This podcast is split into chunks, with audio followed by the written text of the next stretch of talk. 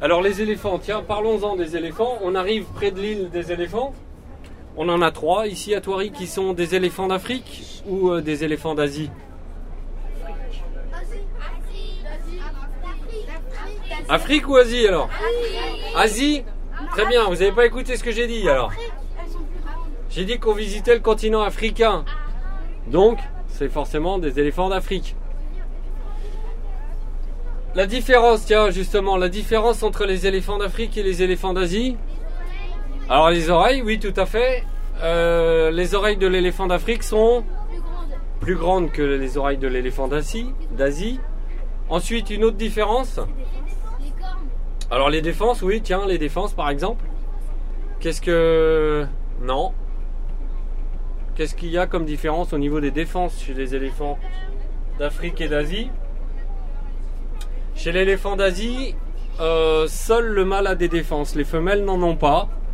Alors que chez l'éléphant d'Afrique, eh bien, tous les éléphants ont des défenses. Moi j'en vois un qu'on n'a pas là. Ah ouais C'est bien parce qu'on vous écoutez. Alors tous les éléphants d'Afrique en principe ont des défenses, sauf que bah voilà, la nature a voulu que euh, Marie, qui est juste à, à côté de vous là, qui est en train de manger son foin, eh bien elle, elle n'a pas de défense.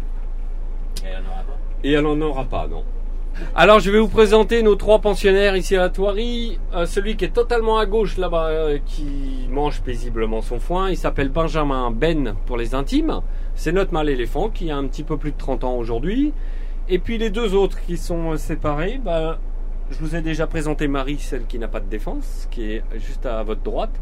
Et puis celle qui est le long des rochers là-bas et qui a des petits bouts de défense, des petites défenses qui commencent à être bien.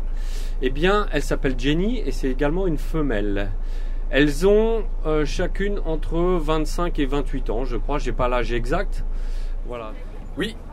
Pourquoi il y a des phacochères dans l'enclos des. euh, Alors pourquoi y a-t-il des phacochères dans l'enclos des éléphants? Tout simplement parce que les phacochères s'entendent très très bien avec les éléphants. Il n'y a aucun problème.